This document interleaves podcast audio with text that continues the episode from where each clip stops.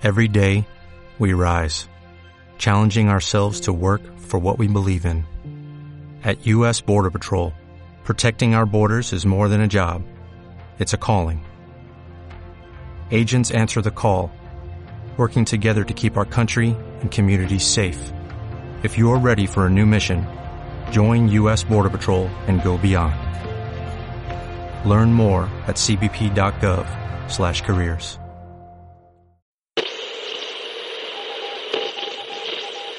Esto es Historia de Emergencia, una iniciativa de varios podcasts y blogs para hacerte pasar un rato más llevadero durante los días que dure esta emergencia sanitaria.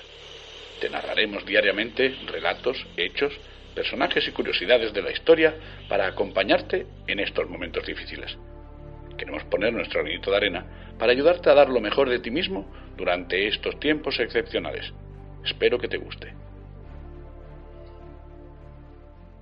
Hola, ¿qué tal? Daros la bienvenida a otro programa de historias de emergencia. Soy Antonio Gómez de Casos Belli Podcast y Victoria Podcast y hoy he querido mm, traer a, colación a la increíble y poco conocida figura de Luis Edward Curtis. Este señor apareció ya mm, nombrado medianamente en el crossover que hicimos hace ya un tiempo eh, sobre la pintura de los aviones durante la Segunda Guerra Mundial, los esquemas métricos y demás. Y bueno, pues mmm, habíamos mencionado un poco la, la, la, extraña aventura que fue la vida y el servicio de este, de este destacable piloto. Es uno de los pocos que puede decir que derribó a un avión de cada una de las potencias principales del eje durante la Segunda Guerra Mundial. Solamente hubo tres pilotos aliados que puedan decir lo mismo durante toda la guerra. Vamos a, empezar su historia pues desde el principio. El 2 de noviembre de 1919, cuando este hombre nace de, de Esther y Walter Curtis en Fort Wayne, Indiana. Él en un principio tuvo una vida normal, un chico de su edad, y terminó sus estudios normales y se eh, ingresó en la Universidad de Purdue.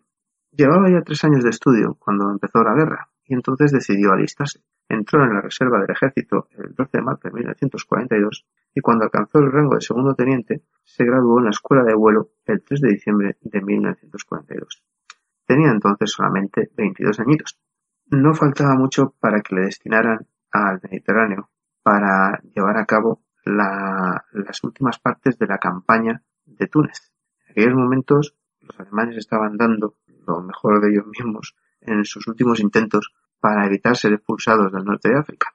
Y es aquí donde Louis Edward Curtis hace acto de aparición en su, mm, en su flamante Luke P-38G Lightning. Cuenta que el, el bueno, estaba en, en, a finales de abril de 1943 en su primera misión con el 95 Escuadrón de Caza del 82 Grupo de Caza sobre la vertical de Cabo Bon en Tunisia, cuando de repente se metieron en medio de una melee con una escuadrilla de Messerschmitt Me-109. Kurdes pronto consiguió colocarse detrás de uno de ellos y, ya a su cola, empezó a disparar. Contaba años más tarde, pude ver mis trazadoras curvándose directamente sobre su morro. Rompí a unas 100 yardas de él y pasé por enfrente de ese 109 mientras se inclinaba el morro y caía directamente al mar. Hubo un gran chapuzón y un óvalo de espuma blanca. En aquel momento se dio cuenta de que se había quedado solo y estaba separado del resto de sus compañeros. Buscando a la escuadrilla, vio a tres meses Mitch que estaban cayendo encima de uno de los linings que había bajado a prácticamente el, el nivel de las olas e intentaba esquivarlos desesperadamente. Se lanzó sobre ellos y empezó atacando al que tenía a la derecha mis trazadoras fueron sobre él. Hubo explosiones de blanco y, negro humo, hasta que finalmente ¡pum! los otros alemanes, por lo visto, no se dieron cuenta de lo que acababa de suceder. Así que, pues, él se decidió a atacar al que parecía todavía el, el líder, el que andaba en el centro de la formación. Dice que entonces cogió y eligió utilizar un disparo por deflexión y al final, pues a unos 350, a unas 350 millas por hora consiguió alcanzarle. Dice, el 109 explotó en llamas reventó y cayó a pedazos sobre el agua. Había conseguido tres derribos en la primera misión. Esto no tenía nada, nada, nada que reprocharse, desde luego. Parecía que estaba iniciando una prometedora carrera. El P-38 de Curtis recibió el apodo de Buen Diablo, con lo cual era la imagen de un, de un demoniete con una especie de halo de santito sobre la cabeza. Em, pero bueno, esto no había hecho más que empezar, evidentemente. Era el 19 de mayo de ese mismo año, en el cual su, su grupo de caza estaba escoltando a un grupo de bombarderos P-25 en dirección a, a Cerdeña. En aquel momento apareció un grupo de ocho M-109 que sobre las olas empezaron a atacar a los americanos. Él contaba luego que mi líder estaba persiguiendo a un M-109 que estaba a la cola del primer, del primer elemento y entonces otro apareció en un ángulo de unos 30 grados. Lo derribé. Fuimos atacados de nuevo y en ese momento nos mezclamos diabladamente. Estos Messerschmitt eran rápidos y persistentes y tres picaron sobre nosotros desde la retaguardia. Kurdes entonces viró y cayó sobre ellos. Disparé a mi primer Messerschmitt y fallé, pero hice que se apartara al segundo lo, lo derribé super mal. Después de mm, aquellas dos misiones, simplemente dos misiones, sus dos primeras misiones, ya había conseguido el rango de As y podía pintar cinco esvásticas en su en, el fuselaje de su avión. El 24 de junio, día de San Juan, eh, se encontró sobrevolando Cerdeña un Maki C202 italiano y bueno, pues mm, consiguió derribarlo, con lo cual añadió una marca de un nuevo país a su palmarés. Eh, dicen que este avión es el que está eh, en el museo en, el museo de la aviación de eh, expuesto en, en el en, el, Smithsonian de del, del museo de espacio y el aire pero bueno Mm, de esto ya volveremos más adelante. Por esto, por esta forma tan especial, por este momento tan álgido de su carrera, fue galardonado nada más y nada menos con la Cruz de Vuelo Distinguido. Corría el mes de agosto y él se sentía en la cima, en la cúspide.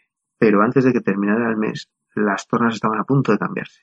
El 27 de agosto de 1943, el 95 Grupo de Caza se vio enredado en un combate con cincuenta cazas enemigos sobre Nápoles. Kurdes consiguió derribar dos de ellos antes de que su Lightning fuese a su vez alcanzado. Consiguió hacer un aterrizaje forzoso, pero fue capturado inmediatamente por soldados italianos. En principio, pues esto hubiera significado simplemente que pasaba a un campo de concentración y allí pues se quedaría mmm, hasta que terminara la guerra. Pero claro, nadie contaba con que quedaba muy poquito tiempo para que Italia hiciera el armisticio de Casavire y cambiara de bando, con lo cual, en principio, él podía volver a quedar libre. El problemita estaba en que, por desgracia para él, su cárcel estaba situada muy al norte. La mañana que de repente se encontró que no había nadie vigilando y todos los presos abandonaron la cárcel mirando estupefactos a su alrededor, intentando encontrar a sus guardias eh, se dieron cuenta de que las líneas aliadas quedaban muy lejos y los alemanes ya habían desencadenado la operación Alarico, con la cual habían ocupado el territorio italiano y a sus antiguos aliados pues los habían arrestado o obligado a cambiar de juramento. Aquella situación pues le hizo tener que ir eh, de escondite en escondite, avanzando solamente por la noche, moviéndose con extremo sigilo e intentando camuflarse, pasando una noche en pajar otra noche acogido por unos granjeros, otra noche al raso, otra noche en medio del bosque. Así estuvo, abriéndose paso durante nueve meses, durante ocho meses, perdón, hasta que el 27 de mayo de 1944 consiguió por fin encontrar las líneas del octavo ejército británico. De esta manera se pudo reincorporar. Naturalmente, en un principio lo enviaron de vuelta a Estados Unidos. Allí eh, pudo pasar un tiempecito lo malo es que parecía que había habido algún distanciamiento y me explico. Antes de partir para, para Europa, bueno, para África en primer lugar, Curtis eh, había contraído matrimonio, pero por lo visto algo había ido ocurriendo durante el tiempo en el que él estuvo mm, pues prisionero sin poder comunicarse, que la relación se había enfriado de alguna manera o había pasado algo peor, pero el caso es que pues al poco de llegar a su pueblo pues eh, se produjo el divorcio de su esposa. Él de inmediato mm, decidió reincorporarse al ejército. Pero bueno, mm, tardaron un tiempo porque en aquella época, y por razones lógicas y evidentes, eh, estaba prohibido que un piloto regresara si había sido hecho prisionero y había conseguido escapar al mismo teatro de operaciones en el que había sido capturado. Si volvía a caer otra vez en manos del enemigo, no tenía que poder dar ningún dato sobre cómo había conseguido escapar en la primera ocasión ni qué personas le habían ayudado para no ponerles en peligro, con lo cual mm, necesitaba un reacondicionamiento y ser enviado a otro teatro de operaciones distinto. No encontraron ninguno más apropiado y más lejano que el Teatro del Pacífico. El 6 de enero de 1945, los norteamericanos desembarcaron en Lingayen, en Filipinas. Curtis apareció allí con su P-51D al que había nombrado Bad Angel, ángel malo, un angelito con el pincho del demonio y sus cuernecitos, eh, junto con su escuadrón, el cuarto escuadrón de caza, dentro del tercer grupo de comando aéreo. Allí tenían todavía ocasión de poder añadir la última escarapela que le faltaba para completar el triplete de, aviones del eje. Y bueno, saltó la suerte el 7 de febrero, a 30 millas al suroeste de Formosa, donde sobre el mar se encontraron con un Mitsubishi Ki-46 Dina, un avión japonés de reconocimiento bimotor. Ahí mismo lo derribó. Y entonces aquí es donde empieza un, un temita bastante curioso. A los tres días de producirse este, este derribo, el 9 de enero de 1945, siendo ya que, hombre, tenía como para salir ya en los libros de historia y con pues eso con unos trofeos tan tan tan diversificados pues tenía que añadir todavía una curiosidad más extrema si se me permite decirlo su escuadrilla había recibido el aviso de que su bueno, su misión iba a ser atacar unas pistas que se estaban construyendo en Formosa y que los japoneses parecía ser que estaban utilizando como pistas auxiliares y para escondite de algunas de, esas, de esas aeronaves que todavía les quedaban en la zona. Despegó con tres compañeros más, eh, preparándose para, para el ataque, divididos en dos vuelos. El despegue desde Mangaldán eh, obligaba a un viaje de unas 400 millas. Estuvieron explorando el sur de la isla de Formosa hasta comprobar que no había ninguna pista observable desde el cielo y que parecía que aquello se trataba de una falsa alarma. Según estaban sobrevolando la isla de Batán, no la península de Batán, sino la isla de Batán, se encontraron con que había un grupo de cazas japoneses que estaban en una pista de aterrizaje en mitad de la selva arrancada de la isla. Consiguieron destrozar a tres de ellos en tierra y dos de los que dos de, los aviones japoneses consiguieron despegar y también fueron derribados en el aire. Los japoneses se lanzaron inmediatamente a su artillería antiaérea y empezaron a atacar a los norteamericanos.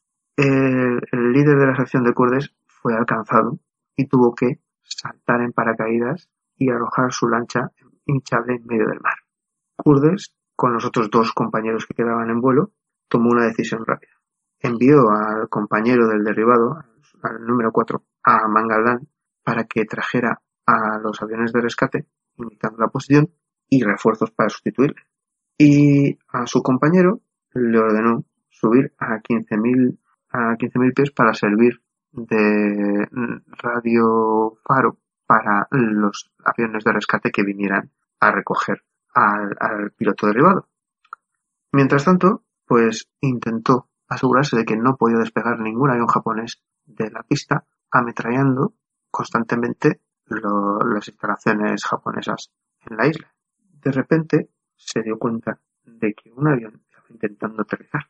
Desde el este se aproximaba, volando bajo, un avión bimotor. Inmediatamente se aproximó para identificarlo y se encontró con que era un Dallas C-47 Skytrain, un avión norteamericano, inconfundible.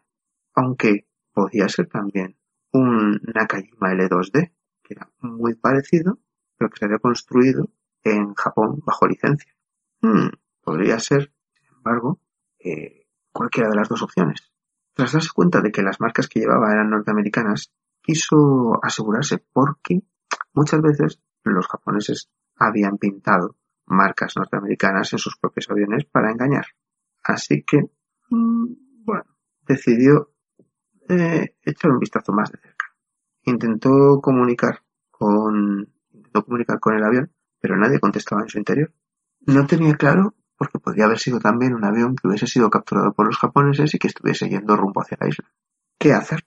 El avión parecía directamente abocado a la embocadura de la pista y empezó a bajar los trenes de aterrizaje, con lo cual Estaba a punto de derribarlo cuando observó que una de las marcas que tenía el avión era del, del, grupo 317 de transporte de tropas, los conocidos como los Jungle Skippers. Resulta que ese avión había despegado efectivamente a las 7 de la mañana de Leite con dirección al, aeródromo de Clark, llevando correo y ocho pasajeros, entre los cuales estaban dos, dos enfermeras. El viento contrario y una serie de problemas con, con la guía los había absolutamente despistado y habían acabado a muchos kilómetros de donde suponía que tenían que estar. Después de estar más de cinco horas en el aire, eh, se estaban quedando sin combustible y aquello tenía muy mala pinta. El capitán del avión habló con sus pasajeros y les indicó que intentaría aterrizar en la primera pista que encontrara, porque si no, iban a caer en el mar. Después de haber identificado correctamente la pista como una zona de aterrizaje, se dirigió hacia ella sin preocuparse de nada más, ignorante de que la isla estaba en manos japonesas. Kurdes no conseguía contactar con él porque la radio había sufrido una avería. Así que, tras comprobar que ese avión iba a acabar aterrizando, efectuó unos disparos de aviso por delante de la cabina. El piloto americano vio aquel disparo de aviso, pero no podía hacerles caso porque se estaba quedando sin combustible, con lo cual ignoró la advertencia y siguió adelante. Viendo que aquello no tenía más apaño, Kurdes recurrió a lo último que podía recurrir. Se acercó a menos de 20 metros y acribilló el motor derecho del, del, T-47 con sus ametralladoras. En aquel momento todo debió ser pánico y horror a bordo del avión. La gente debía estar pensando que qué estaba haciendo aquel avión. El, Mustang mm, se dio cuenta de que el avión seguía intentando hacer lo mismo, intentar aterrizar en la pista, como fuera. Las lanchas salvavidas al, al mar consiguieron subir a bordo todos sanos y salvos porque aquella maestría de disparo que tenía este hombre había conseguido que ni una de las balas se colara en el interior ni dañara a ninguno de los pasajeros. Y cuando ya estaban todos en el agua, los japoneses desde la orilla empezaron a dispararles, con lo cual se dieron cuenta de lo que acababan de esquivar gracias a aquel avión. Kurdes se quedó en la zona eh, mm, después de haber levantado la cubierta de la cabina para lanzarles un mensaje en el que había escrito precipitadamente que se alejaran de la orilla porque la isla estaba en manos japonesas, eh, bueno, pues mm, eh, los, los náufragos se encontraron con el piloto de Kurdes que había quedado allí esperando todavía el rescate. Y Kurdes se dio cuenta de que se estaba quedando sin combustible y que no había tampoco llegado a ninguno de los aviones de rescate, con lo cual le tocó regresar. Pero con las primeras luces del alba despegó de nuevo y fue a buscar a aquellos náufragos. Consiguió indicar al hidroavión Catalina de rescate dónde se encontraban y les escoltó de vuelta. Cuando finalmente aterrizaron, se encontraron con una sorpresa enorme. Nada más y nada menos que una de las enfermeras que estaba en el avión y que Kurdes había derribado, había sido la chica con la que había tenido una cita la noche anterior a iniciarse toda esta aventura. Con lo cual, pues bueno, eh, aquello fue un, tema gracioso. Eh, se cuenta que él contestó a la situación. Eh, 709 y un maqui en el norte de África.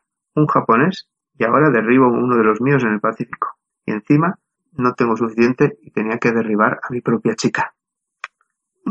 La leyenda cuenta que luego se casaron y fueron muy felices y tuvieron niños y vivieron durante muchísimo tiempo en Fort Wayne, sobre todo después de que él, eh, pasar por la Guardia Aérea y también haber colaborado en el puente aéreo de Berlín, pues se retirara con una segunda cruz de, vuelos de, servicios de, vuelos distinguidos eh, y bueno con un corazón púrpura eh, por haber derribado a un avión de su propio bando. Y ahí se le puede ver eh, con esta imagen tan curiosa de, las cinco bueno son cinco son cinco marcas distintas de país. Y tienes pues eso a los a los siete meses Mitch alemanes tienes al, al, Maki italiano tienes al Dina japonés y tienes un C-47 norteamericano. Si buscáis en Google Bad Angel P51D veréis seguramente esa imagen en la que el sonriente desde la cabina pues parece indicar eh, la gracia de haber puesto todas esas banderas y al final coronando una bandera norteamericana de derribo propio. Mm, la leyenda hay que macerarla un poquito. Y tenemos que ponernos en el momento pinchaglobos porque no fue exactamente así todo. Y me explico. El, avión italiano, el Maki 202, que está en el Museo del Aire y el Espacio, no es eh, posible que sea el mismo que derribó sobre, sobre Cerdeña eh, Kurdes, según dicen los propios trabajadores del museo. También hay que tener en cuenta que no le dieron la cruz de servicios distinguidos, de vuelos distinguidos, perdón, la segunda, en las de doble, por haber derribado su propio, un avión de su propio bando, ¿vale? Era acreedor por muchas otras razones. Y si bien es cierto que no le permitieron acreditar el derribo del C-47 como otra de sus víctimas y no está, por lo tanto, en su palmarés, que se queda en nueve derribos, pues sí que es verdadero que le permitieron colocar la banderita norteamericana como marca, como broma, ahí en la cabina, junto con las otras eh, insignias de aviones derribados, lo cual no deja de ser gracioso. La pena es que la historia de amor tampoco es muy, muy, muy, muy, muy correcta. Resulta que, bueno, esta, hay, hay una, bueno, hay una eh, leyenda sobre que era esta misma enfermera la que luego se casó con él, pero lo que parece cierto, según declara su propia hija, es que en realidad, pues bueno, eh, eh, conoció a, su mujer, que se llamaba Svetlana Valeria Sostakovich Bronwell. Eh, sí, mm, había nacido, de esta, mujer había nacido de, mm, padre ruso en China, de hecho había nacido en Harbin, en Manchuria, y bueno, mm, la conoció por lo visto en una cita a ciegas en Los Ángeles no la conoció eh, siendo enfermera en el Pacífico. Y se casaron casi inmediatamente, el 2 de abril de 1946. Lo que no niega a su hija es que es muy probable que su padre se ligara a aquella enfermera, pero consideraba imposible que fuera su madre. En fin, aquí está la historia de este, de este curioso personaje, cuyo avión, eh, el P-51 Bad Angel, tiene una magnífica réplica que ahora está expuesta en el Museo Aéreo de Pima en Tucson, Arizona, y que, bueno, tuvo una vida larga, eh, retirándose como teniente coronel en octubre de 1963. Eh, luego fundó una compañía de construcción y se retiró a su ciudad natal, a, Fort Wayne. Allí tiene una avenida con su nombre, lo cual no deja de ser bastante notorio.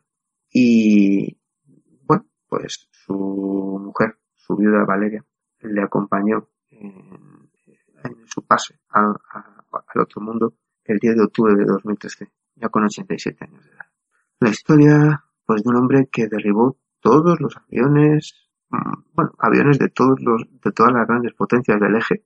Podríamos discutir si Rumanía, Finlandia, Croacia y alguna cosilla más de esas por ahí nos la dejamos colgando, pero bueno, que derribó a uno de, a cada uno de, de la, de los, de los grandes poderes del eje, pues que además consiguió luego salvar a un grupo de su, de, su propio país, un grupo de tripulantes de avión, un equipo militar y dos enfermeras que, que estaban a punto de caer en manos de los japoneses con los posibles desastres que ellos suelen acaparar cuando tienes un cuando tienes un, código como el que estaban aplicando a sus prisioneros de guerra a lo largo de todo el conflicto y, que bueno, pues que mm, labró de esta manera una impresionante leyenda con este curiosísimo, curiosísimo anecdotario. Y bueno, pues para nuestra historia de emergencia, pues qué mejor que esta figura de alguien que se impuso sobre todo y que salió adelante entre todas las dificultades mediante su pensamiento rápido y su capacidad de comprensión de la situación. Hasta aquí esta historia de emergencia. Esperamos que os haya gustado. Muchísimas gracias por escucharnos y hasta otra. Colaboran con esta iniciativa Perdidos en el éter. Pasaporte Ignotia. Historias mínimas. De Historia Fabulis. Cátedra Cultura. La Biblioteca de la Historia. Niebla de Guerra. Casus Belli Podcast. Motor y al aire. Victoria Podcast. La Tortulia Podcast. Por tierra, mar y aire. La Biblioteca Perdida. Agradecemos la difusión. Si eres podcaster y quieres unirte y participar, ponte en contacto con cualquiera de los podcasts que hemos nombrado.